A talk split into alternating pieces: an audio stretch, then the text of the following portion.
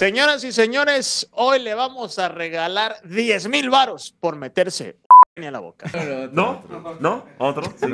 Señoras y señores, se nos juntó el lavado con el planchado. Así es, hoy vamos a platicar de una tragedia que ya está en video disponible para todo el país. Vamos a hablar, mi querido Cayo, acerca de este trágico incendio en Chihuahua, también Así de es. uno que sucedió, sucedió aquí en Ciudad de México en las últimas horas y cómo la gente ha politizado con todo eso, Pablito. Así es, vamos a platicar de la tarjeta LGBT de Catepec, van a dar 10 mil pesos por ser gay. También la encuesta de Metrix para la Ciudad de México. Y bueno, la renuncia de Inmundo Jacobo, que viene para el INE. Señora, no se lo pierda, el pleito de las corcholatas. ¿Y qué dijiste? ¿Y qué hiciste?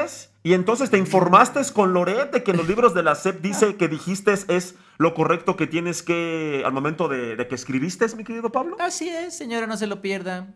Y hoy, aquí en exclusiva, Sandra Cuevas inicia su campaña presidencial para ser, eso no va a ocurrir. Puede ser, puede ser. Bueno, Así que, fuera señores, máscaras, Cayito. Fuera máscaras. Déjate en cuero, Ay, déjate en cuero. A ver, ay, fuera. ay, fuera sácamela, máscaras, sácamela, fuera gracias. máscaras. ¡Fuera máscaras!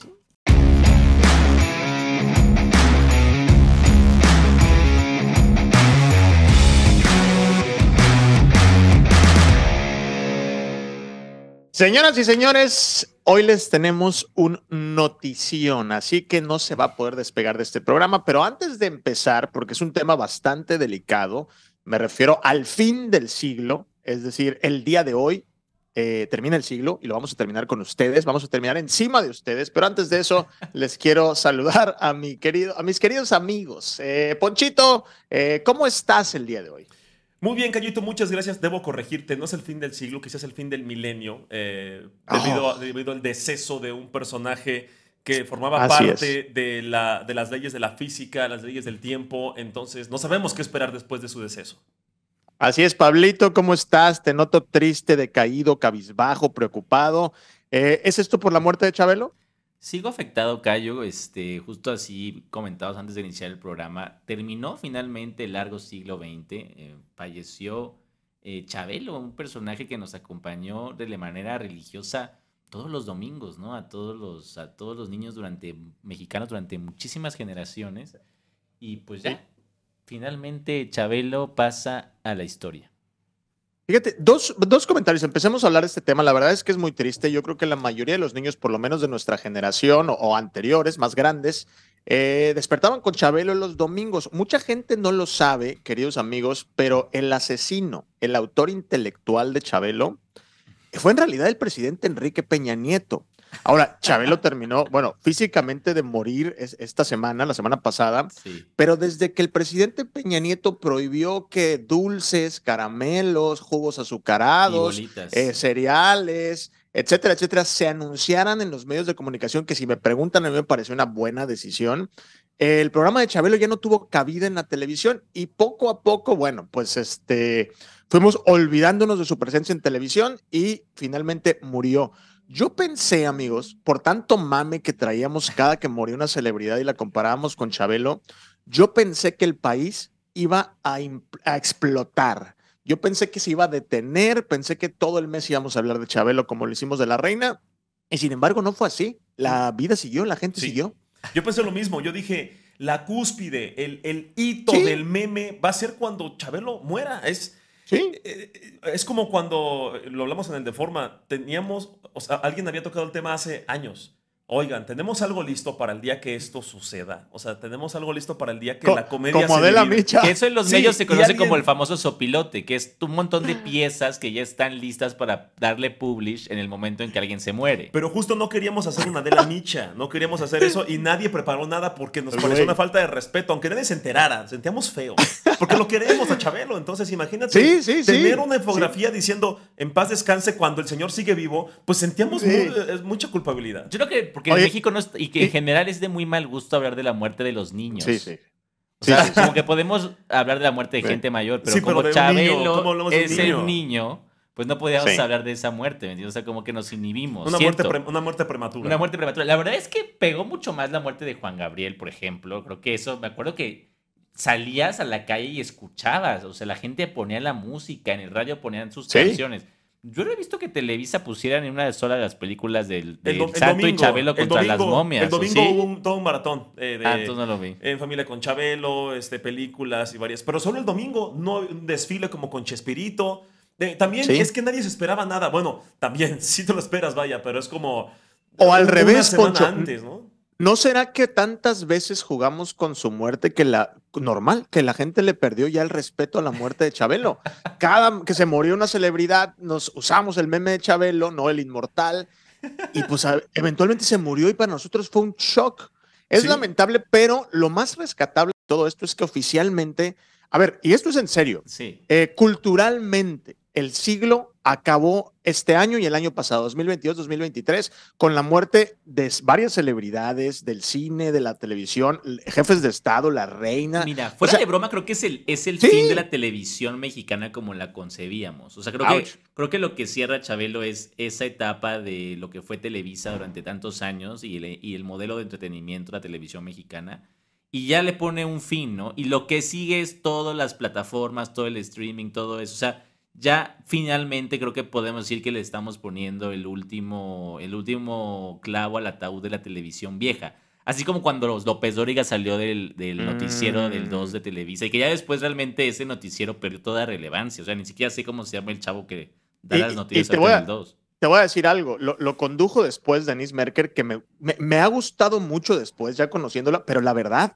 el noticiero no, no se veía, a nadie le importaba. A nadie le importaba. O sea, antes yo me acuerdo que López Dóriga y, y, Chabelo y Derbez y quien se pusiera frente a las cámaras de Televisa definía la, agenda social de este país, la realidad de este país.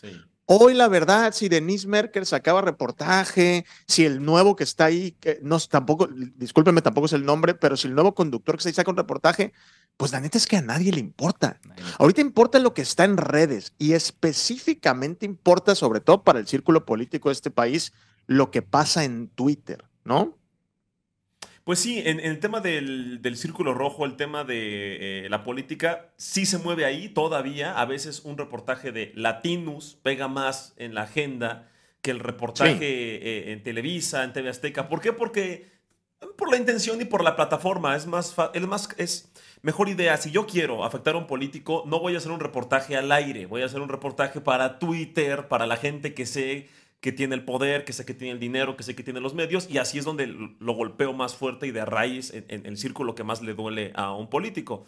Eh, pero si les parece, vamos ahora a otro tema que también nos duele mucho. La noticia más cañona. Pues de las noticias más cañonas del sexenio. Sí, sí, sí. El, incendio, el muy lamentable incendio, controversial, politizado y polarizado, como siempre. no, se esperaron no ni. podía ser de otra manera. No se esperaron ni una hora para los peritos, expertos de Twitter, los expertólogos ya sabían de quién era culpa. Y el resultado, el resultado. Todo es culpa de AMLO. Todo es culpa de AMLO. Todo es culpa de AMLO. aún, sí. Voy a dar contexto para quien de verdad ha vivido debajo de una piedra esta semana. Y lo tenemos que contar. Fíjense bien, el periodista Carlos Doret de Mola acusó, es lo que decías tú, Poncho, acusó al presidente Andrés Manuel López Obrador de revictimizar, de culpar a las víctimas de provocar su muerte, la tragedia que sucedió en Chihuahua. 38 migrantes, es el número oficial hasta el momento, perdieron la vida a 40. 40 en, un incendio, sí, en la estación del Instituto Nacional de Migración, que por cierto es parte de la Secretaría de Gobernación. Pero ahorita le entramos al tema, ¿no? Eh, Loret criticó en sus declaraciones que los guardias de seguridad, vamos a, vamos a estar pasando el video para que lo vean mientras platicamos de esto, que los guardias de seguridad dejaron morir a los migrantes. Historia larga, corta, y corríjanme ustedes también si me equivoco, un grupo de migrantes intentando llegar a la frontera norte de este país, eh, fue, fue atrapado y fue llevado a este centro para ser deportados, regresados a sus países de origen. Y lamentablemente un grupo de migrantes, no se sabe cuántos, no se sabe quiénes, encendieron unos colchones dentro de este, de este edificio quemaron los colchones y provocaron un incendio que lamentablemente acabó con la vida de 38 personas. Si me preguntan, viendo las imágenes que tenemos ahorita en pantalla, pudo ser peor. Pero con esa información, que es la información oficial, real, lo que tenemos, los datos, ¿qué piensas, Pablo, que tiene que suceder? ¿Quién es el responsable de la muerte de estos migrantes? Mira, es un, yo diría que es Joe Biden. Eh, sí, así lo plantearía. Eh, y creo que eh, me da un poco la razón el embajador de Estados Unidos en México, mi gran amigo Ken Salazar. Porque lo que tuiteó fue que la tragedia de Ciudad Juárez lo que deja ver es que tenemos un sistema migratorio que está roto. O sea, digamos, toda la lógica migratoria de nuestro continente está pues hecha a pedazos, ¿no? Y creo que hay varias cosas que tenemos que analizar de fondo. Yo me eché varios pleitos, te voy a decir, en mis grupos de WhatsApp sobre este tema. Yo también. O sea, realmente fue tremendo, porque a ver, lo que dice el presidente es que intentaron hacer una protesta para que los dejaran salir. Digamos que prendieron fuego a las colchonetas con el objetivo, con, la idea de forzar a los guardias del, lugar a abrirles la puerta y en realidad es como una especie de motín, vamos a llamarle así, ¿no? O sea, provocar que les abrieran la puerta y pues ahí hacer una estampida. De acuerdo a la información que tenemos, y todo siempre es más complicado que como, como nos lo pinta Twitter, Desde luego Resulta que eh, hay muchas personas en este momento en Ciudad Juárez que están en las calles. Y entonces ya eh, estamos hablando de, algunos miles de, migrantes que no tienen obviamente dónde dormir y entonces ya están ocupando todos los parques, los espacios públicos. Eh, intentaron quedarse en supermercados. Ya sabes que estas tiendas de autoservicio que son muy grandes tienen como unos techitos donde ponen los carritos del súper. Bueno, ahí ya esto estaba lleno de, ya estaba lleno de migrantes y tal. Y entonces, en las últimas semanas, o días más bien, habían habido una serie de detenciones de migrantes y los habían llevado al centro de, de, migración. que está ahí en Ciudad Juárez. Y ya estaban, eh, era una cantidad bastante importante de personas. Eran 40 hombres, pero además había mujeres, había niños, están separados, ¿no? Entonces, digamos, eh, también un periodista, eh, no recuerdo el nombre, está en Twitter, lo voy a buscar, se los comparto, tuiteó que ya es una práctica recurrente en los centros migratorios que se haga esto de incendiar los colchones. O sea, no es el único caso. Entonces, digamos, ya esto se, ya está convirtiendo en una forma de protesta al interior de los, de los centros de migración. Y bueno, finalmente la información que dan hoy, que empieza ya a circular hoy en la mañana, es que al parecer la, la gente de migración que tenía las llaves del candado no estaba en el centro en ese momento, sino que estaba patrullando eh, las calles de, la ciudad. Entonces, parece que esa es la razón de por qué no se les pudo abrir el, la puerta, porque ninguno de los guardias que estaban al interior tenía la llave. Que al final es negligencia. Es todo, es todo, es, es una política migratoria totalmente equivocada por parte del gobierno de Biden. Eh, es, es, un mal manejo de las personas que están detenidas en los centros de migración. O sea, lo de tener un candado me parece pues una solución tecnológica bastante, bastante precaria. Arcaica. Arcaica. Por otra parte, la realidad es que los agentes de migración no prendieron fuego a nada. Eh, a ver, fíjate, que quiero, quiero eh, em, retomar eso que acabas de decir, Pablo. Yo, yo, Poncho, tú pusiste un tweet que me, me sorprendió y quiero eh, discutirlo hoy contigo. Tú estabas seguro que no solamente hay que señalarlo, sino castigar a los responsables o responsables. Yo de, genuina curiosidad me gustaría saber quién es para ti los responsables o el responsable, porque como dice Pablo, los guardias de seguridad no quemaron unos colchones y, pusieron en riesgo la vida de todos en el edificio. Quienes quemaron, incendiaron, provocaron un incendio que pudo acabar incluso peor con la muerte de los guardias asfixiados también, fueron los migrantes ilegales que estaban detenidos ahí. ¿Quién entonces, Poncho, debe ser castigado y por qué? Mira, eh, para mí la persona que resulte responsable después de una investigación seria, no esto no la agencia panista de investigaciones de Adán Augusto, eh, López. No, no, no estas estupideces. O sea, pero ya hay video. no, o sea, pero, claro, pero el responsable de por qué, en el caso de la versión de, que nos maneja Pablo, ¿por qué no tenían la maldita llave? O sí la tenían y no quisieron abrir, o no había protocolo. O sea, o, los guardias tenían la instrucción de si algún día llega a haber alguna cosa, no abran, o sí abran, o no tenían instrucción. Ese, ese es el responsable, la persona que, vamos a decir, Supongamos que se incendia algo por magia, porque alguien estaba fumando y, y de repente se quema el colchón. Eh, ¿Quién es el responsable de que, de que en una situación de... Hay un sismo Hay un sismo. Y, y los migrantes, la gente, déjenos salir porque se está cayendo el techo.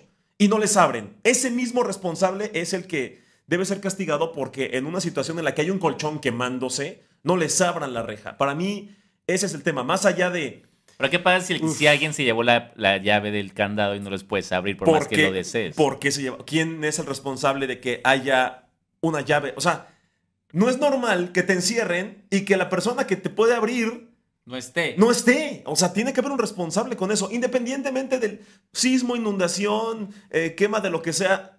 Qué falta de humanidad. Sí, enciérralos como perros y llévate la llave. Al cabo, Ok. al cabo, si pasa algo, pues ahí vemos cómo, ¿sabes? O sea, ese es el responsable. Ok, a, a ver, eh, planteas un punto muy interesante, Poncho. Pero lo que yo, lo que, lo que, en lo que yo quiero insistir es que esto no fue un accidente. Si esto hubiese sido un accidente, como lo planteas, si hay un terremoto, si hay un cortocircuito. Como fue en la guardería etcétera, ABC, etcétera. que es lo que nos. Como que- en la guardería que hubo ¿no? un cortocircuito. un accidente y no están preparados para, para, con los protocolos correctos, yo hubiera dicho, ok, Poncho, tienes la razón, pero esto está lejos de ser un accidente, esto está lejos de ser brutalidad por parte de los policías, no se murieron de hambre, no se murieron golpeados como en Estados Unidos por policías, no se murieron abusados, se murieron por algo que, pro- que provocaron ellos, deliberadamente alguien o un grupo de, de de- de- de personas, los migrantes, Alguien inició el fuego. Alguien inició el Alguien fuego. inició el fuego y no estaba uniformado. En forma de Alguien protesta. inició- Iniciaron el fuego, ojo, como para vamos a Pero quemarlo, para que nos saque. No, vamos a inmolarnos. Es que sería muy diferente. No, tampoco creo, creo que yo, mira, yo pensé Yo no que había creo que sido, yo pensé que había sido un acto de inmolación, después entendí No, que no, no. O sea, lo que hicieron es, quisieron prenderle fuego a los colchonetas con el propósito de obligar a la autoridad a abrirles la puerta. De, de Gran entrada, eso problema. que estás diciendo, ajá, Gran problema. eso ya es No contaban con que no tenían la llave. O que no lo sí- o- Creo que esto está ahí lleno de, lleno de, de, de- sí de... Especulaciones. No, de- ah, bueno, además de especulaciones de negligencias de todo tipo. Ejemplo, de acuerdo. de Número acuerdo, uno, sí, hoy sí, en sí. la mañana el presidente López Obrador también reveló, porque aparte estamos grabando este programa antes de que Rosa Isela salga a informar cómo estuvieron ya los detalles, que no se adelantaron. Al parecer, la, la- el, el- el Instituto Mexicano de, Nacional de Migración eh, contrata una empresa privada para hacerse cargo de los centros. No sé si en ciertos horarios o, o si los centros los resguarda una empresa privada mientras que solo los agentes de migración están en la calle haciendo detenciones. De entrada, esto lo que nos dice es que hay un grave problema conceptual y ese es el siguiente. ¿Por qué eh, los agentes de migración no pertenecen a una agencia de seguridad? O sea, digamos, no, no son parte de la Guardia Nacional o parte de la Policía Federal o parte de alguna corporación más bien de carácter policial. En realidad lo que son son agentes de un instituto que aplican medidas administrativas mezclada con legislación migratoria que dependen de gobernación. O sea, está un poco raro, Sí. digamos, el, el- la misma eh, diseño institucional del Instituto Nacional de Migración, ¿no? Es una mezcla rara. Es una mezcla rara, digamos, es, es una anomalía un poco institucional. Luego, tienes que una empresa privada, pues de guardias de seguridad privada, que muchas son, la verdad, que bastante patitos esas agencias, al- eh, administrando un centro de detención donde hay hombres, hay mujeres, hay menores. La, parte de la, de la suerte que tuvimos es que la- las mujeres y los niños están en otra, en otra área. Desde y a luego. ellos se les evacuó. Ahí también por eso creo que sí es razonable la tesis de que alguien se había llevado la llave del candado, porque si fuera una bola de miserables que lo que hicieron fue planear Y básicamente una cámara de gas para matar gente y, hizo- y eso no ocurrió, ¿me entiendes? O sea, lo que hicieron fue evacuar a las niñas, evacuar a los niños, a las, a las mujeres emigrantes, ellos también evacuar y se... es- también el video es muy parcial. O sea, porque nos ponen un video que dura 40 segundos y ya con eso nos quieren explicar todo. No, mira, mira cómo el guardia ni le importa y se da la vuelta. Y se está riendo, Y se, se, está, riendo. carcajeando. Eso, lo Dios. inventaron totalmente. Y la otra, Por en Dios. un minuto y medio no sabemos si se acercaron, intentaron abrirlo, no pudieron, fueron, hablaron, habla- intentaron comunicarse con quien, el que tenía la llave. También pudo ser un olvido, ¿me entiendes?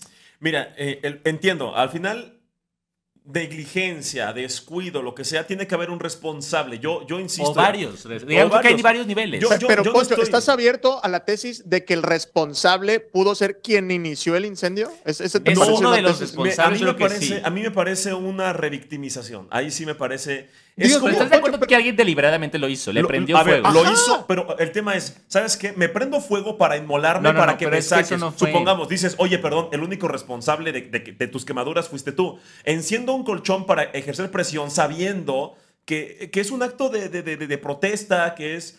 Que, sabiendo que una decisión temeraria. Pero tiene un riesgo, porque parte de ese riesgo es la presión de o me sacas o, esto, se llena de humo. o esto se llena de humo. El tema es eh, a ver, es una decisión dificilísima, pero que no haya un protocolo para eso. Oye, en ese caso, agarra los extintores y, perdón, hazte un lado, o se, los, o se los pasas. Porque, a ver, también. Los yo me imagino que, Claro, yo me imagino que tú estás en una celda con 40 personas y uno o dos o tres están en la lógica de generar el fenómeno y de intentar presionar a la autoridad mediante provocar un incendio. Pues si yo estuviera detenido ahí, valoraría también mi propio riesgo e intentaría frenarlos, ¿me entiendes? O sea, yo mismo detenido acompañándolos dentro de la celda, intentaría impedir que mis otros codetenidos hagan eso, ¿me entiendes? Justo por el, por, el miedo y el intento de sobrevivencia mío. Pero también ponte la desesperación como, es que si esto va a funcionar, o sea, si quemar este colchón, que, que, en su criterio, como, oye, es un colchón que no nos va a matar, solo es una presión, es humo, va es a fuego. Ahora, imagínate que tú eres el director del penal del altiplano y de repente todos los reos se ponen de acuerdo para prender todas sus, sus camas. ¿Tú abrirías la puerta del penal federal? Debería tener yo un protocolo para, independientemente de quién inicia el incendio, si cayó un meteorito, si una si este, ¿cómo se llama? Eh, un incendio espontáneo, o alguien, tengo, tengo un protocolo para eso, o tengo a los bomberos que saben qué hacer, o sea, no, no, decir o, libero a los peores asesinos en esta. Es que no hay de dos. no, hay, opciones. hablando hablando de, extremos del, ejemplo que te tú planteas. un esquema extremo. Ajá, claro. O sea, abro la prisión de Estados Unidos, la de máxima seguridad, porque alguien inició. Nunca. O eh, les doy un extintor, o es decir... Ahora, para empezar, ¿de dónde sacaron un, encendedor? Se supone que cuando te detienen, pues te revisan y te quitan tu cinturón, te quitan las agujetas, te quitan cosas con las que te podrías hacer daño o intentar hacerte daño para generar un episodio así. a ver, Poncho, tengo una pregunta para ti. Hipotéticamente, ojalá y hubiese sido así este grupo de personas o este, este, esta persona específica eh, quema los colchones, incendia y por, por gracia de Dios logran apagar el, incendio, nadie muere. ¿Quién es el culpable? Yo insisto que es la persona que intentó incendiar. Ojo, y es sumamente cruel, me parece, injusto para los guardias de seguridad que también pudieron haberse muerto asfixiados porque literal quemaron colchones y se llenó de humo todo, ¿no? Así murieron muchos me parece cruel estar diciendo que ellos son los responsables o los culpables. Imagínate que un día esta pobre gente que ni gana así los dinerales va a trabajar, tu trabajo es resguardar a, los migrantes y ese día casi no regresas a tu casa porque a un demente, a un loquito, se le ocurrió que era buena idea, egoísta por cierto, se le ocurrió que era buena idea protestar quemando el edificio cuando sabes que si quemas el edificio puedes matar a todos con tal de salir. De entrada, estás ahí no porque estás. Este, es no, una situación extrema. es una situación extrema. Hay muchísimos dilemas morales ahí. Porque además la gente diría, no, es que de fondo todos somos seres humanos, tenemos derecho a migrar. No, está muy bien eso. Está fabuloso. entonces, en realidad, todo esto viene de una injusticia que es que la migración no se permite. De acuerdo. A ver, yo le quiero, yo le quiero responder a Cayo y creo que. También ahí nos ponen en una situación de, claro, pues si tú te planteas esos mundos ideales, pues. Yo, es que esos mundos ideales no existen. A ver, creo, que, creo que donde, sea dónde va Cayo. A ver, el tema es este. Eh, no me parece que sea un loquito que encendió un colchón. Es como atravesé un país, o sea, atravesé un continente. Son personas desesperadas. Quiero trabajar. estoy ya. Están huyendo de la violencia, del hambre. de, acuerdo, estoy a unos kilómetros de, de, lo que para mí es lo que me parece una forma de alimentar a mi familia que se está muriendo de hambre. Por favor, déjame salir. Me detuviste porque estaba limpiando parabrisas, ¿no? y me metes aquí y, mi familia se está muriendo, por favor, encender un colchón, que yo supongo que tú como autoridad controlas estas situaciones. Yo sé que vas a va a llegar ahorita, eh, no, el canciller, va a llegar el responsable de migración y oye, no hagan esto. Vas a ejercer una presión de una desesperación a una necesidad extrema, que sí, también es un riesgo, es un riesgo para los guardias. Ahora, yo no creo esta versión panista de, y los guardias estaban riendo, miren cómo se están muriendo. Ay, sí, porque soy malo. Querer juzgar el, hecho por un video que dura un minuto 30 segundos. Y es absurdo, y lo avientas a Twitter y es, y es este, ahora sí que es leña para esta gente. Que está buscando de que indignarse. Y esta gente muy hipócrita, que son los, a ver, salieron los videos de la gente, perdón, la marcha del INE, muchos videos súper racistas diciendo, y López le abrió la puerta a los migrantes. y ah, tú te ve que, se ve que tú eres bueno, de qué bueno que, bueno, si esto sirvió para que se acabe ese profundo racismo y odio a los migrantes de la derecha, yo lo veo bien. Pero que no se les va a acabar. Porque ahora ya no se les va a acabar. aman a todos los sudamericanos, aman a los sudamericanos. Para mí, eso es una pequeña ganancia social de esta tragedia. Muy pequeña, Pablo. Que es que ya no se expresan como se han expresado siempre. Pero muy pequeña, Pablo, porque dentro de una semana, cuando AMLO haga otra, otro tema de migración, ya entraron los venezolanos por el AIFA, ya entraron los pues cubanos. Entonces hay que abrir las puertas. El problema es que ya lo dijo AMLO. Ese fue otro error desde mi punto de vista, pero que está basado en esa posición del optimismo este, y de la felicidad mundial. Dijo AMLO, que venga a México quien quiera. Y aquí hay visas para todos, cáiganle. El problema es que todo el mundo le hizo caso y se hicieron las caravanas migrantes y llegaban 115 mil personas de un solo madrazo a Tapachula. Y AMLO dijo, bueno, pues bienvenidos a México, este, hay trabajo, oportunidades. Y decían, no, la verdad nada más lo que queremos es pasar a Estados Unidos. Y ¡fum! 150 mil personas en la frontera con los gringos, Trump sentado en la Casa Blanca ¿Qué nos hizo amenazarnos con suspender el Tratado de Libre Comercio? Y entonces ahí es donde el gobierno de México dice, ah, entonces realmente no estaban interesados en venir a México. Su único propósito es ir a Estados Unidos. A México Se, lo, pasan, no les interesa.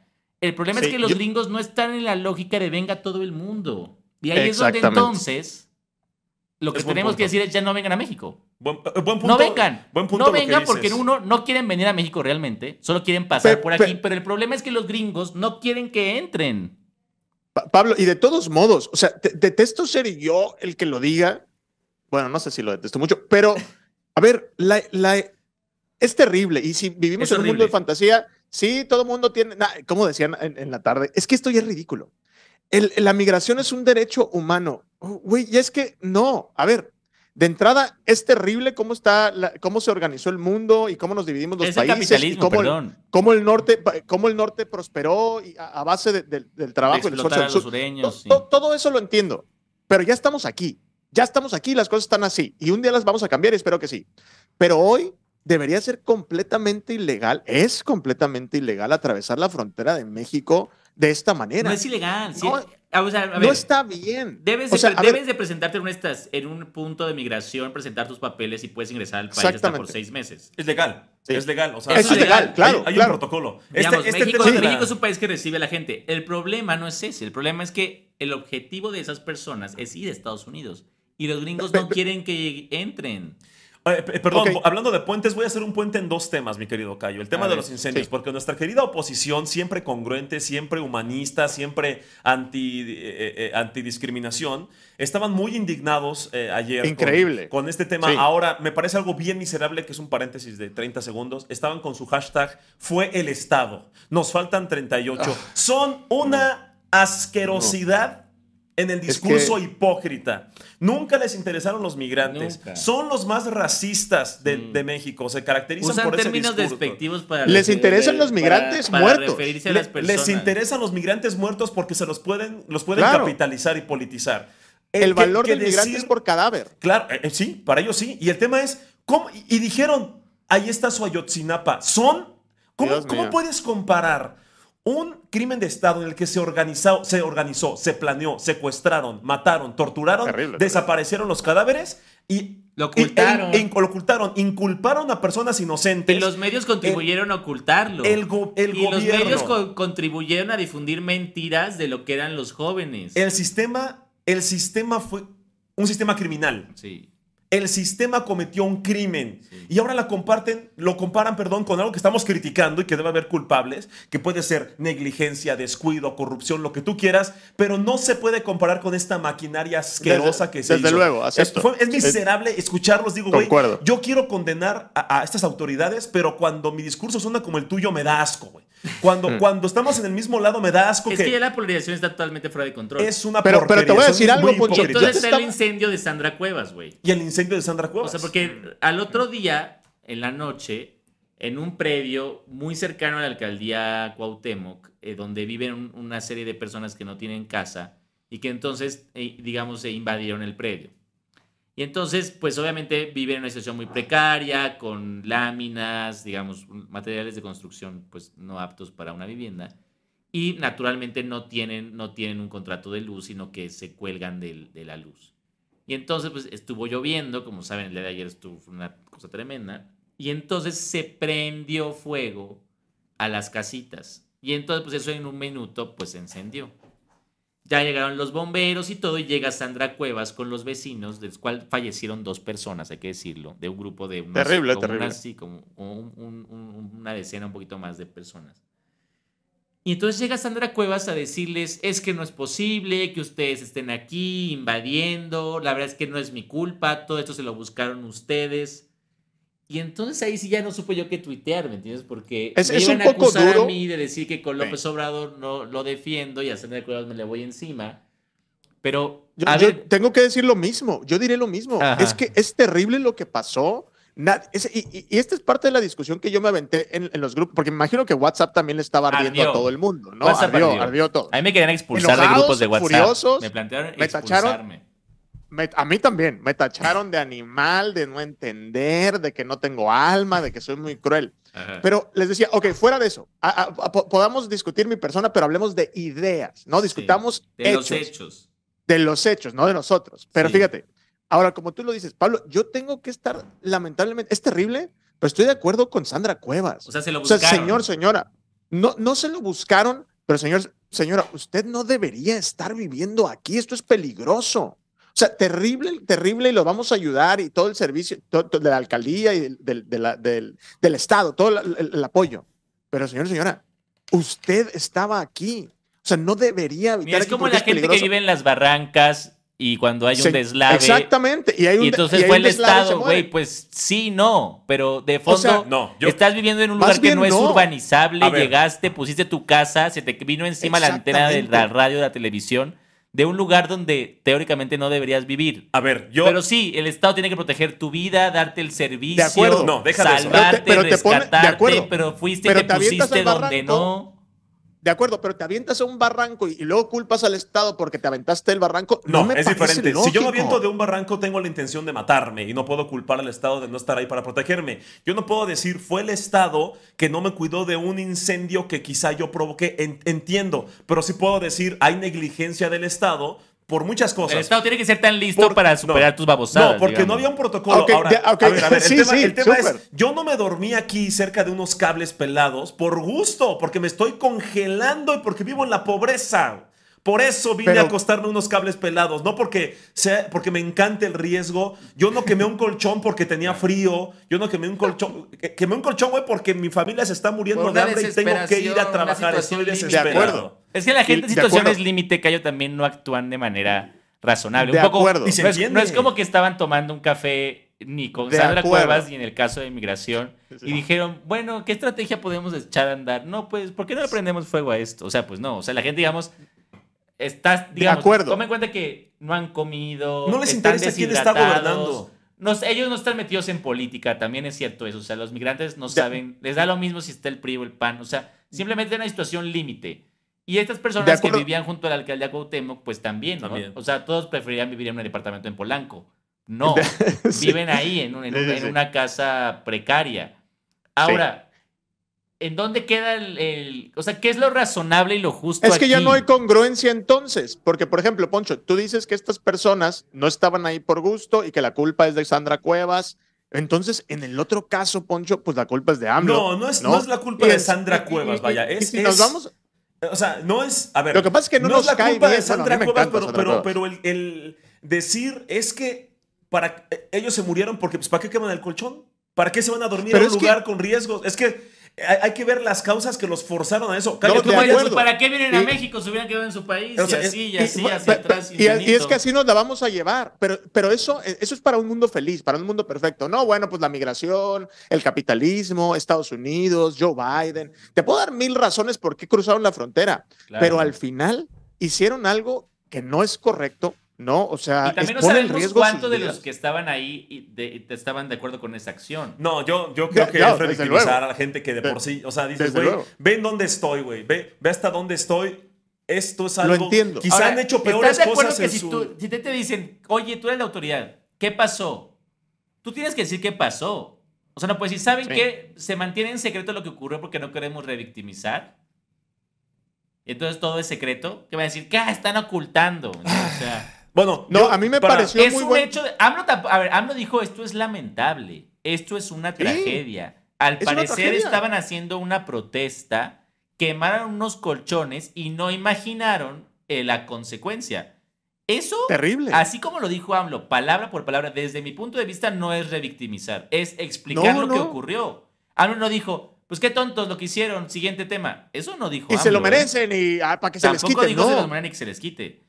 Eso no lo dijo. Claro. Ahora, y, Contó el hecho. O, que la otra es, no podemos decirles qué pasó. Oiga, pero entonces, no, es secreto. ¿Por qué? Porque no podemos decir. Demos 24 horas, demos 24 horas para. no, se vuelve loco. dejemos este tema para más adelante porque todavía no, termina. Vamos con el siguiente tema, mi querido Cayo, porque no vamos a llegar a ningún acuerdo de este tema. Eh, resulta que finalmente, bueno, sigue la telenovela de línea. Como saben, ya se acabaron los exámenes escritos y orales, ya este, están las quintetas. Eh, lo que sabemos es que de las cuatro quintetas, son cuatro quintetas, o sea, 20 personas que están para los puestos, más o menos el 80% de los que pasaron los exámenes es gente afina Morena. O cercana Morena. O cercana. Y 20% de las quintetas es gente que no se ha determinado aún este, que seguramente mucho ¿A qué partido están? Probablemente. Los probablemente. son apantidistas. Ese, 20%, muy seguramente es apantidista. Exacto. Bueno, entonces el punto es que el PRI lo que pide es que eh, estaba buscando una negociación, pero el PAN amenazó que si el PRI negociaba con Morena, se rompía la alianza en Edomex y Coahuila. O sea, se salía el PAN y entonces ya Lito tuvo que salir a decir que no, no, no, no, no, que vamos a la, a la tómbola. Entonces se va a resolver este asunto por, por suerte. Y además, al mismo tiempo, de manera inesperada, renuncia Inmundo Jacobo, el que fue secretario técnico de línea durante 13 años. Oh, eh, muy classy, eh, por cierto, su renuncia. Este, ya ves que luchó para que lo, reinstalaran. Este, reinstalaran. sí. Y muy classy, en perrita, y bien perrita la Edmundo Jacobo dice, pues yo me voy, ya llegué, ya me reinstauraron, ahora yo me largo por mis propios Solo medios. quería hacer el punto. Quería que me abrieras, la, quería que me abrieras la puerta para yo azotártela, salirme y azotártela en la cara. Es como el no, me, no me cortaron, yo lo corté. Ajá. Eso sí, sí, Me pareció fabuloso de, de, Edmundo Jacobo y la verdad es que también me pareció fabuloso y congruente, lo dijo Lorenzo Córdoba, su renuncia. A ver, el, el, si el proyecto ya se va. ¿eh?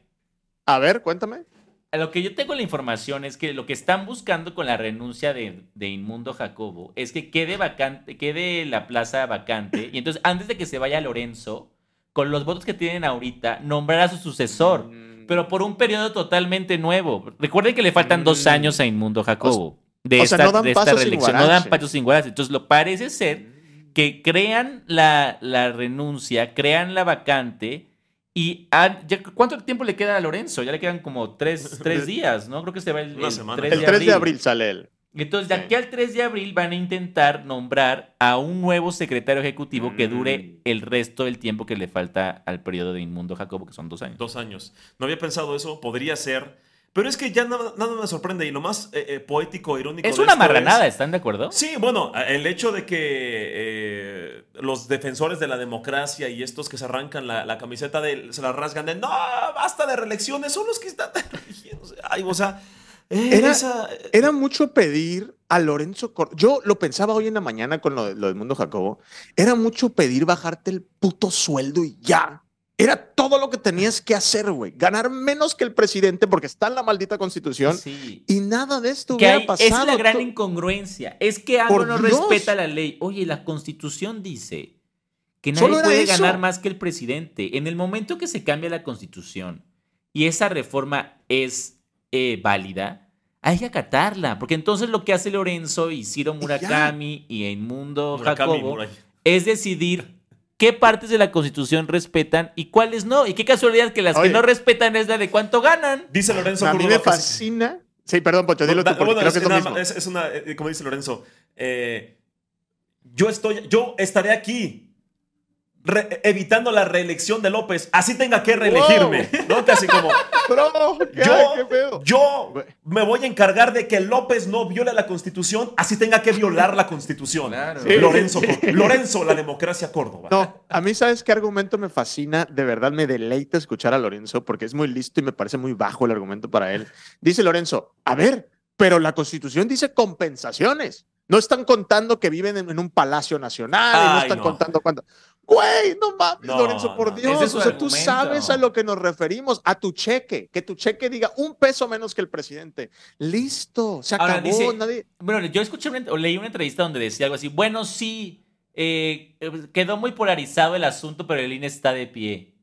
O sea, porque de fondo lo que hizo fue traicionar su tarea de árbitro, porque, y se lo cuestionó, no me acuerdo qué periodista se lo cuestionó, pero de estos del Sí. régimen, pero que le hizo una buena pregunta, le dijo, oye, ok, entiendo tu postura y todo, y pues, eras el presidente de la institución y tenías que hacer tu punto, pero no destrozaste tu papel como árbitro en aras de combatirla a López. ¿Y qué dijo? Y dijo, bueno, sí, pero el INE está de pie. Ah, bueno. O sea, en el fondo lo que yo siento es que destrozaron la credibilidad del INE para un sector muy importante de la población. Sí. Y recordemos, la misma encuesta que ellos mandaron a hacer y que escondieron en un cajón, Sí, sí, sí. la mayoría de la gente apoyaba la reforma, el plan A. Electoral. electoral. Y ahora el plan B también. A y ver. luego el plan C. A ver. Y luego el plan D. Tenemos todo el abecedario. Yo eh, creo que o esto sea, funcionó, esto funcionó, perdón, Gallo, eh, rápido. el- Sí, sí, adelante. si es que Andrés favor. Manuel planeó esto para evidenciar al INE, le funcionó muy bien.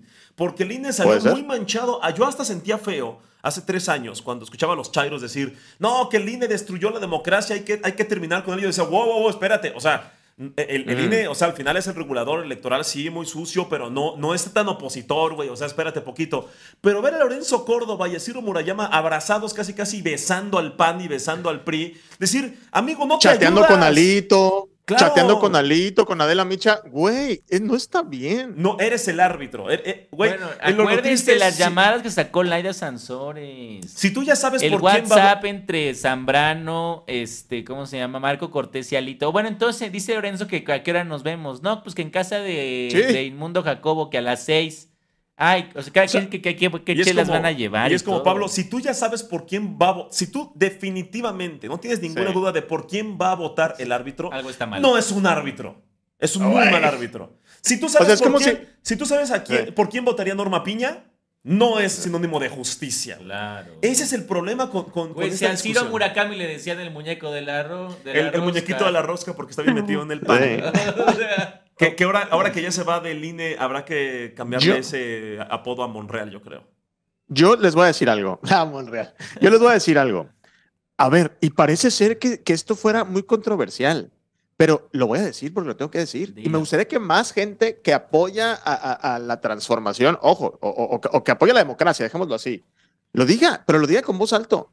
No necesitamos ya el INE. no. El INE puede desaparecer. Sí. La democracia no es el INE. El- Lorenzo Córdoba La no es igual a la somos democracia. todos, somos nosotros. La democracia somos nosotros. La, la elección la tuvo que organizar el INE porque éramos unos animales, ¿no? Y no respetábamos nada, etcétera. Pero Pero oigan, ya cambiamos. ya es el dos, ya es el 2023, ya hacer un fraude es muy difícil. O sea, todo el mundo está grabando, hay gente de todos los partidos. O sea, en los países con de- democracias desarrolladas no existe un árbitro así. ¿Por qué no podemos confiar en nosotros mismos para ser nosotros la- los árbitros de nuestra propia democracia? ¿Por qué se la tenemos que dar a gente, híjole, no voy a ni decir más blanca, ya lo estoy diciendo, ¿va? Ni más blanca, ni más eurocentrista, este, ni más.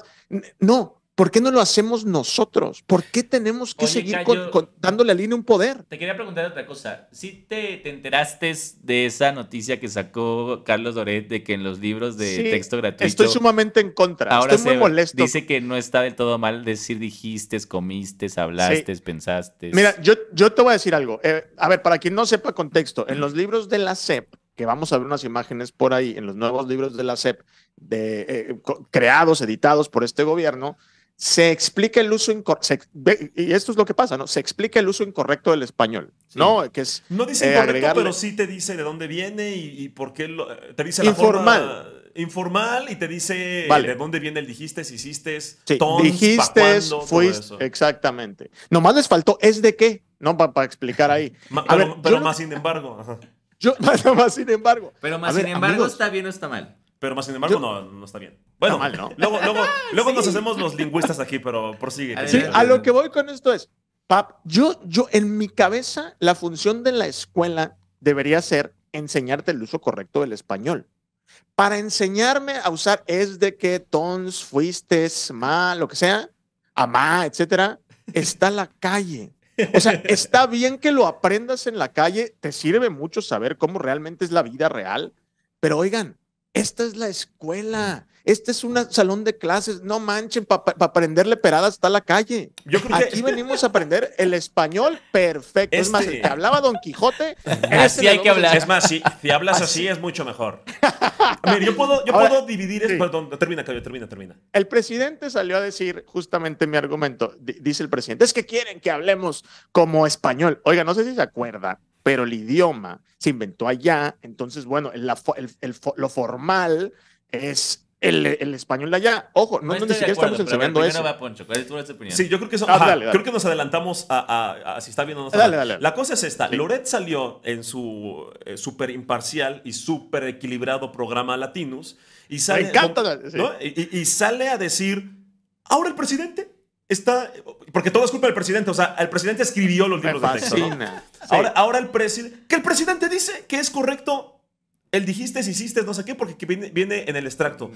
Sí. En el libro, si, si tú ves esa parte, en ningún momento te dice, lo correcto es dijiste, por favor, Ya no se mexicanos". dice fuiste, se dice fuiste. No Ahora se dice fuiste porque, porque odiamos a los blancos y... Sí. Y, Y el presidente dice fuiste y todos decimos fuiste. No Claro, como, eso el el libro. pres- como nuestro líder, líder supremo, el Sí. Mesías, dice fuiste, ahora vamos a modificar el diccionario porque viva López, viva, viva Morena, Sí, porque no. todos somos tontos y no eso. sabemos lo que queremos. Así lo, lo- lo- lo informa Loret. Así lo pintó Loret. Loret dice, Así es lo el pintó. colmo que, que ahora nos digan que lo correcto es dijiste, hiciste. Loret, lo voy a decir, Loret mintió. Sí, no, importa cuándo escuches esto.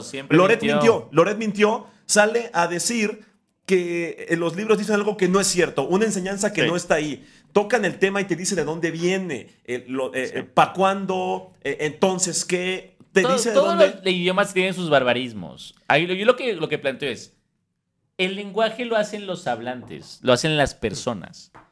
Y entonces el, el- el- el lenguaje está en permanente evolución. Obviamente hay formas más formales de hablar el español que otras. Sí. Yo lo que plantearía es, debemos de aceptar como válidas muchas formas del lenguaje y como la Mm, gente lo hable, pues es que así, en la así es como el lenguaje se habla. Ahora, los Sí, niños tienen que pero- estar, tienen que saber, digamos, pues, por qué tenemos un, un acuerdo de cómo escribir las palabras, porque pues necesitamos entendernos. Es como, Eh. en algún tiempo se planteó, bueno, entonces si la B y la V es lo mismo, pues ya nada más quedémonos con una, ¿me entiendes? O, Sí. Imprimido, O sea, por no- ejemplo. el uso de la imprimido S ya con es las- correcto, porque la gente lo decía tanto que pues, impreso, imprimido, pues ya, güey, es correcto. O sea, el- el lenguaje depende, tú evoluciona. eres un conservador del lenguaje, Cayo. Sí, ahí, ahí te va, sí, por- te- y te voy a explicar por qué. Ajá. Entiendo desde luego que el lenguaje evoluciona.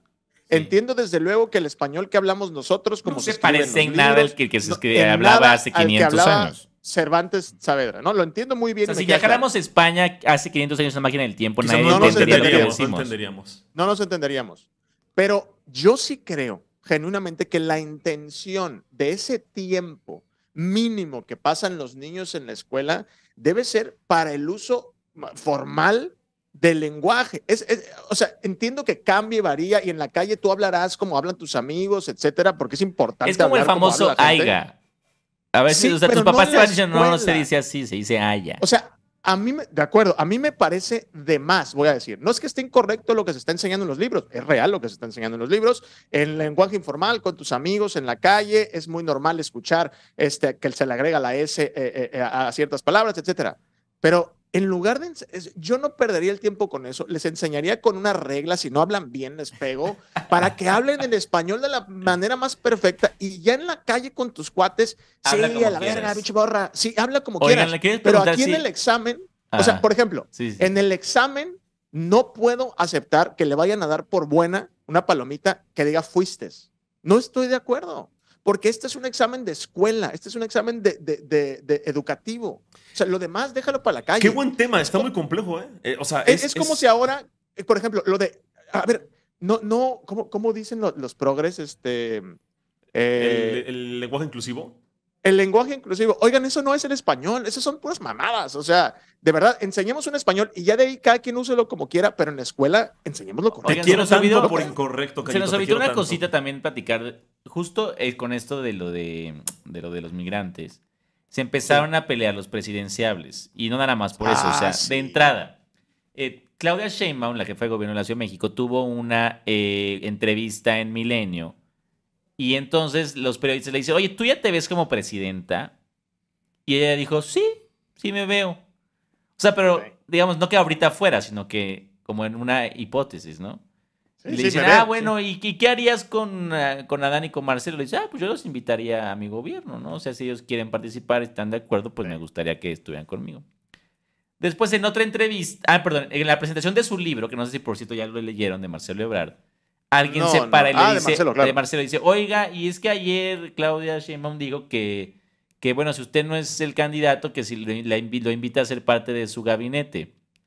Y entonces Marcelo ahí siento yo como que no le gustó. Y entonces dijo, pues qué ternura, qué ternura que me anda invitando. Y luego dijo, Ouch. creo que habría que ser más humildes y no se adelante. Oh. Todavía la gente no lo ha, no lo ha decidido. Oye, Entonces, reaccionó enojado, Marcelo. Yo siento que... Estabas enojado. Creo que la segunda parte fue fue más inteligente. Decir, bueno, está que ser más humildes. Se adelantó Claudia. Pero ah, me hubiera parecido una respuesta un poco más, Sí. más o sea, menos ardida, vamos a llamarle así. Y, pero lo que contestó fue, no, pues qué ternura. Y luego, al otro día, que fue todos los migrantes y todo, va eh, Adán Augusto con López Dóriga y le dice, oiga, este, pues yo nada más lo que quiero decir es que gobernación no tiene nada que ver con los migrantes. Y López Dóriga le dice, pues ¿cómo que no? La Instituto Nacional de Migración es de gobernación.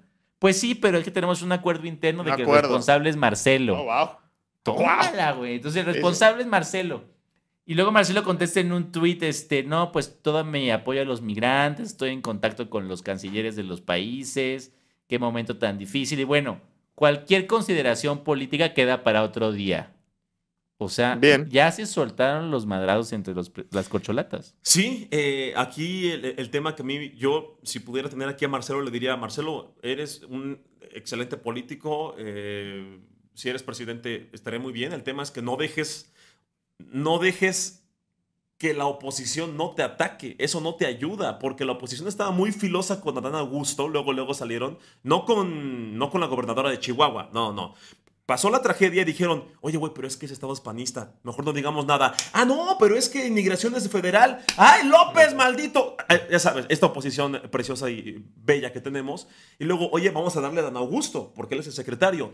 Y luego alguien empieza a decir, oye, sí, pero migración tiene que ver con eh, relaciones exteriores. Entonces, no. ento- no, pero alguien empezó como, oye, entonces también Marcelo. Y la oposición, no, este, no digas nada de Marcelo. Sí. Como, sí, o sea, Marcelo, no dejes que la oposición no te critique, porque eso le perjudica, yo creo, ante los ojos de los morenistas, porque la, opos- la oposición no toca a Marcelo.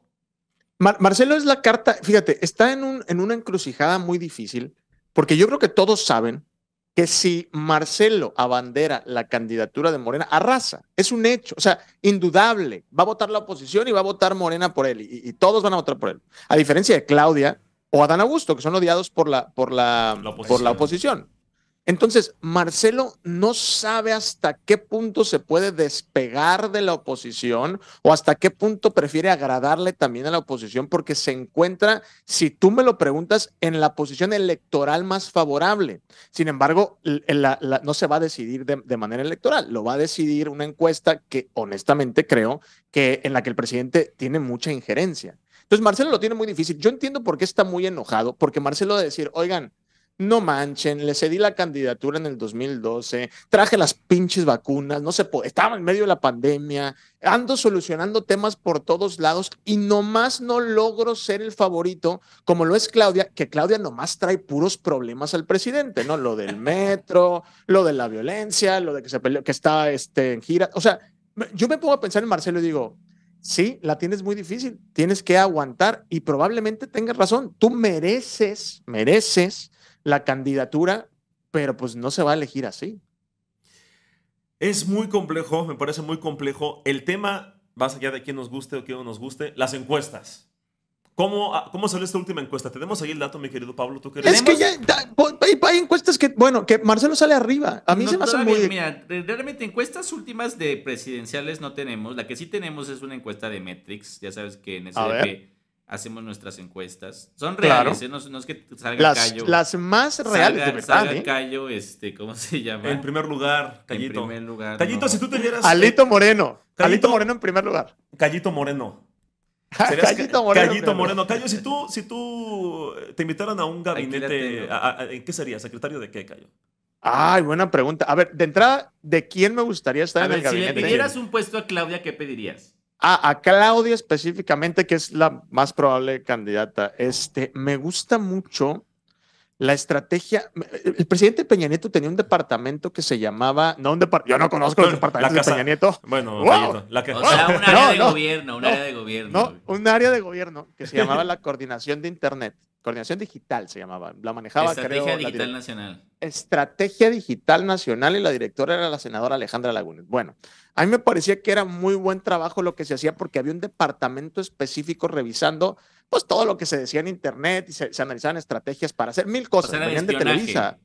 No de espionaje, pero, pero, Monitoreo, monitoreo. monitoreo, inteligencia, no es espionaje. Inteligencia.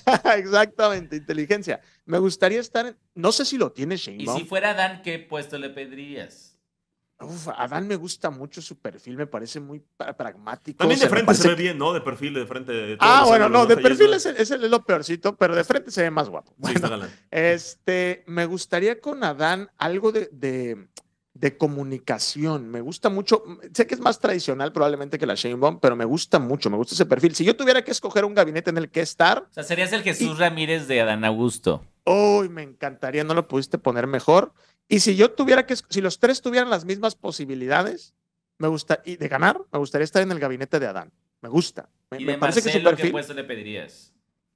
Eh, algo más personal, su secretario personal. Y de, y de Callito, y de Noroña, el presidente Noroña, ¿en qué, oh. qué puesto tendrías ahí? Me gustaría ser el, el encargado de la educación en el sexenio de Noroña. Qué fuerte. Yo regla, caché, no, como borradorzazo al que diga fuiste.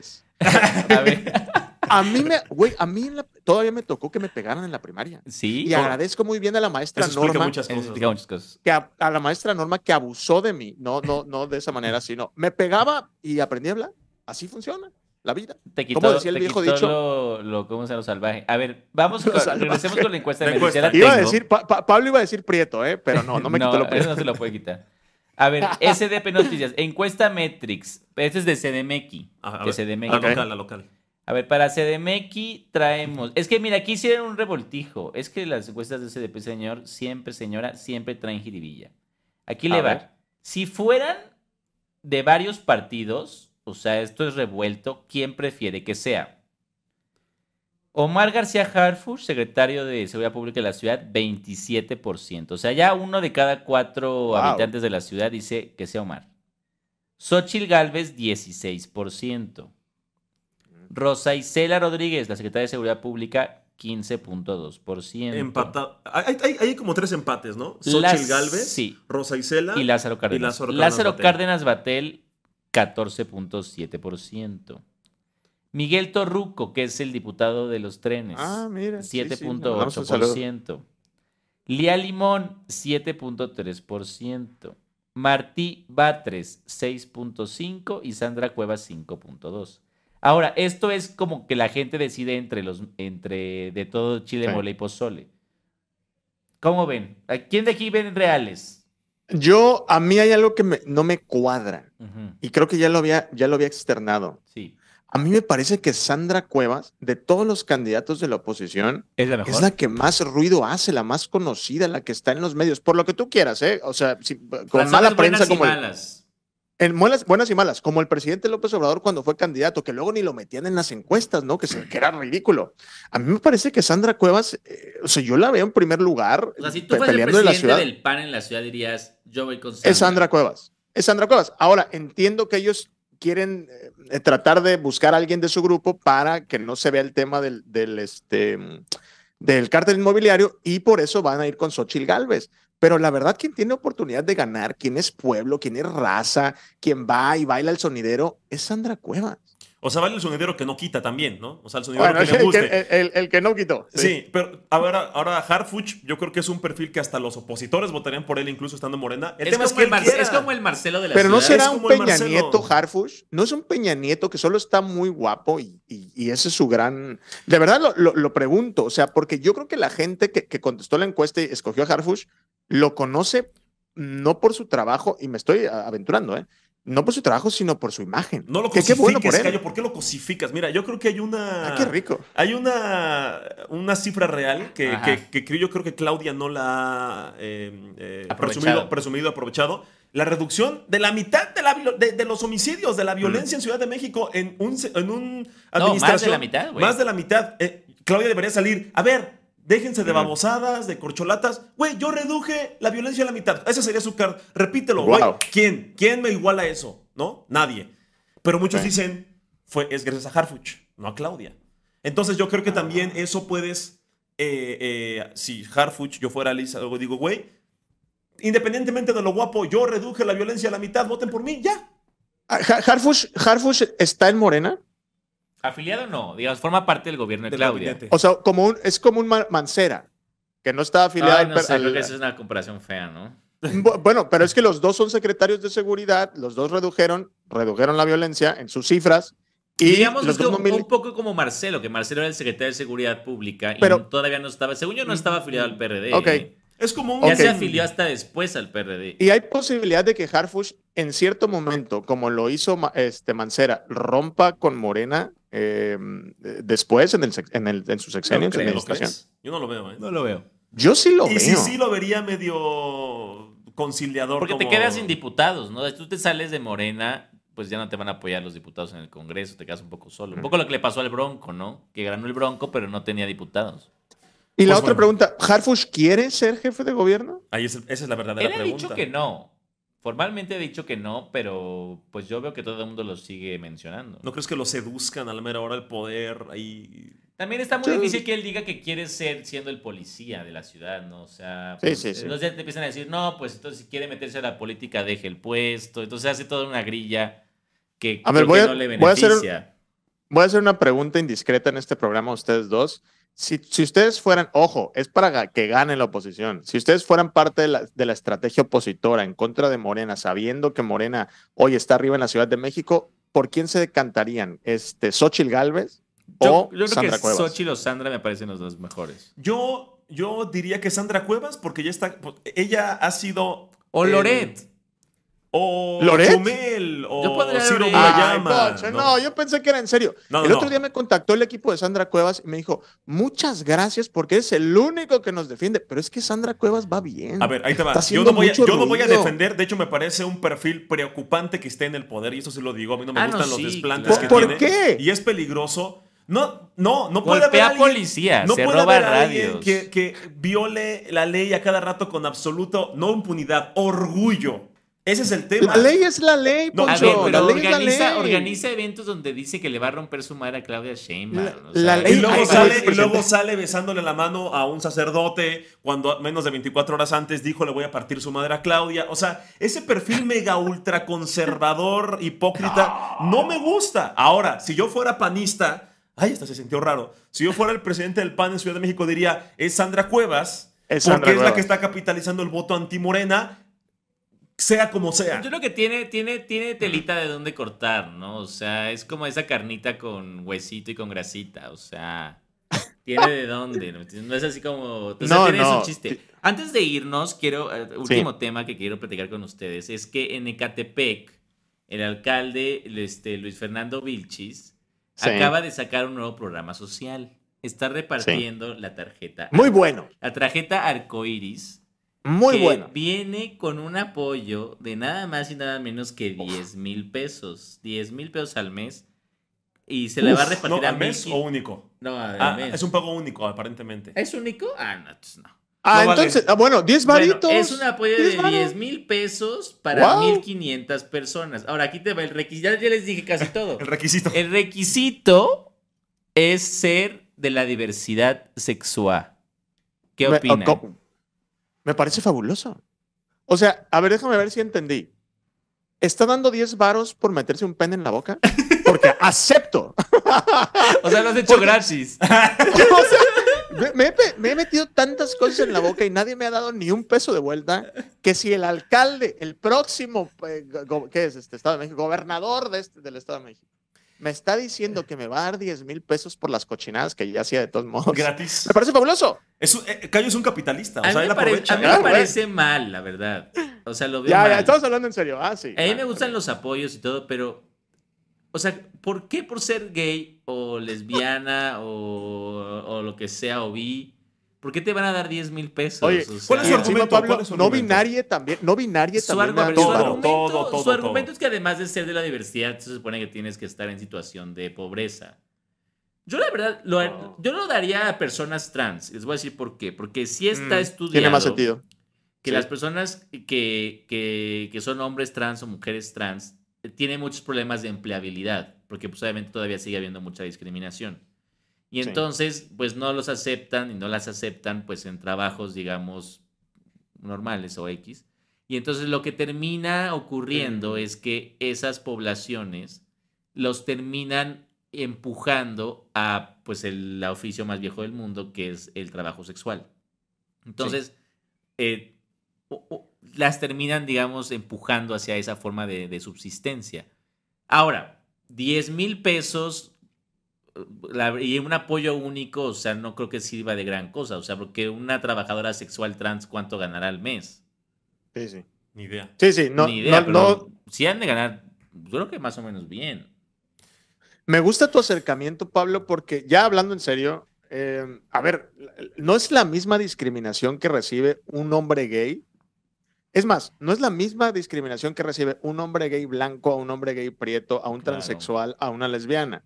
Si me preguntas de todo el abecedario LGBTTTIQ más, los que más, las, las personas que más están en riesgo o que más eh, riesgos, eh, que, que- que más discriminación son las personas trans. Ya ni discutir si está bien, si es un problema psicológico, ya ni siquiera entrar a ese tema. El te- el- la realidad es que son sumamente discriminadas y yo creo que son los que, las, las personas que más necesitarían un apoyo económico en todo caso. Sé que va a molestar mucho porque la gente va a decir, oye, ¿y, mi tar- y mis 10 mil varos por ser heterosexual? sí. Sí, bueno, pero, pero a ver, Igual yo para que, que... le- Poncho ya salga del closet Discri- y le es dis- es apoyo. discriminación. Poncho, ¿vas a ir por tu tarjeta o no? Es, dis- es discriminación a la inversa. Le voy a decir, oiga, alcalde, este, ya, ya con tarjeta en mano, pues, ¿feo no es, eh, alcalde? Mira, eh, yo, yo, yo también. Yo, ¿Cómo lo en- demuestras? ajá, también, ¿cómo lo Tienes que demuestras? llevar Oye, video, tienes nada- que llevar nada tu, que- llevas tu grinder y se lo abres ahí al funcionario para que vea. Oye, nada que el alcalde te dice, pues a ver, no te creo que eres gay. No te creo, no abuse. Pues vamos viendo. Este es un abuso del programa, no, no, no lo voy a permitir. Pero mira, lo, lo, que sí es real, ya vi comentarios muy estúpidos en Twitter de, ¿y mi, ¿y mi tarjeta de la heterosexualidad? ¿Por qué nos discriminan a la inversa? Más allá de esas estupideces que no entienden, yo sí creo que lo que dice eh, Pablo y Cayo es, es, muy cierto. Sí, sí, de, sí. de todo este umbral de gente que es discriminada por su orientación o identidad o expresión, es la comunidad trans. Todavía, sí. lo sigue siendo. Me parece que es insuficiente 10 mil pesos, porque es como, ok, gracias, voy a comer un mes. O sea, si a mí me dijeran, a ver, voy al Sonora, vamos a sacar un vez. programa con la Dirección de Desarrollo Económico del Ayuntamiento de Catepec, vamos a juntar mejor a tres, cuatro mujeres trans, cada una 10 mil pesos, se hace un fondo de 40 mil pesos y van a poner un negocio propio. Sí. Entonces eso se me hace más lógico, ¿me entiendes? O sea, para que justo estas poblaciones no estén empujadas a dedicarse al trabajo sexual, que quien lo haga, chido por ustedes, pero digamos, quienes sí. prefieran no, no hacerlo a, claro. y que esa no sea su única ventanilla en la vida para sobrevivir. Para subsistir. Y entonces sí. el ayuntamiento les ayuda a iniciar un pequeño negocio. Eso me suena más razonable. Ahora, yo pensé que eran 10 mil pesos mensuales. Pero 10 mil pesos al año, pues eso, o sea, son cuántos supers y pagar no sé cuánto cuesta una renta en Ecatepec, pero que unos 5 mil, 6 mil pesos no, al mes. Menos. ¿Menos? Sí, sí, sí en realidad. ¿Te alcanza no para pagar la renta de un mes y un súper? No, o sea, a ver, no lo exprimes más de un mes. O sea, en un mes ya te lo acabaste. Eso Entonces el programa no sirve para nada. Porque Mejor si, un si negocio. entonces no te sirve para nada el programa excepto para este propósitos electoreros, me imagino. A mí me parece que, que a ver, independientemente de la intención, si es buena o es política. O sea, es bonita intención, mal diseñado. Sí, puedes decir, mal me, diseñado. me, encantó lo que dijo Pablo. ¿Sabes qué? Todo este dinero Sí. que queremos hacer en tarjetas, mejor vamos a. a- o sea, Sí. gente que esté orillada, que de verdad digan, oye, eh, mi orientación, identidad, expresión hizo que me corrieran de mi trabajo, ayúdame. Ah, perfecto. ¿Sabes qué? Mira, coincide tu perfil y tu talento con el de estas cuatro personas que tienen lo mismo. ¿Por qué no se juntan? Les financiamos un negocio y vivan de eso. Y si tú estás orillado a la industria sexual que no te gusta, que, Sí. que porque te- no había de otra, oye, te ayudamos, salimos y te, te canalizamos, se dice. Esto es muy común en, una- en las microfinanzas. O sea, hay como, en los, sobre todo en el medio rural, hay como, como mini bancos que te dicen, ok, sí te prestamos hasta 10 mil pesos, pero tienes que juntarte con otras cuatro personas para que en total sean cinco personas. Entonces tú vas a la microfinanciera y le dicen, ok, pues vamos a prestarles 50 mil a las cinco. Pero, ¿qué van a hacer con ese dinero? Y entonces, no, pues vamos a poner un negocio de tal. Ya te van asesorando, haces tu negocio y pagas el dinero. Además, lo pagas, ¿eh? En ese caso. Acá el ayuntamiento, pues a lo mejor se lo podría dar a fondo perdido, no sé. Pero, pues, yo creo que es un programa chafa y, y lo Sí, veo sí. como que va como que va a fracasar rápido. Electorero. Sí, sí. Y mira, fí- fíjate, con tus lo que tú dices, Pablo, son 1.500 personas, ¿no? Que reciben Sí. el apoyo. Por 10 mil pesos, pesos son 15 millones. Abre una clínica para las trans. Pre- prefiero mil veces que con 15 millones en Ecatepec, no sé si haya, hay, pero hable otra, hable, abre otra clínica. Crea una, un una clínica trans como la que abrió Claudia Sheinbaum aquí en la ciudad. Súper, son 15 millones, es una lana. Es mejor que dar, repartir 10 mil varos a 1.500 Sí. eh, integrantes de la comunidad Pulverizas ese para empezar, dinero. ¿qué si- ¿Y qué significa integrante de la comunidad LGBT? ¿Es solamente no ser heterosexual? ¿O tengo que ser aceptado por estos grupos de activistas que en realidad ¿Quién, no son te, quién te da activistas? el sino- certificado, no? Ajá, ¿quién me da el Es como esto de las de- candidaturas para las personas gays. O sea, güey, le, voy a- le pongo que soy gay y ya, ¿y quién me va a decir Lorenzo Córdoba? A ver, pasa con el mundo, inmundo Ah, sí, a ver, enséñame, a ver qué tan gay eres. O sea, ¿no? El Grinder, ¿cuándo O sea- lo abriste, güey? Lo viste ayer, güey, no vales. O sea, o, o así, no, no lo Tengo una muy cuenta Legacy chamba. de Grinder de 2009. bueno, pues queridos, ya agotamos los temas, ya llevamos aquí como dos Ya horas. nos vamos, amigos. Ya qué nos gusto, qué placer. Vámonos. Es muy divertido, amigos. Ya nos vamos, muchas gracias. Recuerden seguirnos en nuestras redes sociales. Yo estoy como Cayo de Hacha en todos lados. Ponchito, ¿cuáles son las tuyas? Poncho Gutiérrez y Pablito. Pablo, arroba Pablo-HDZ en Twitter.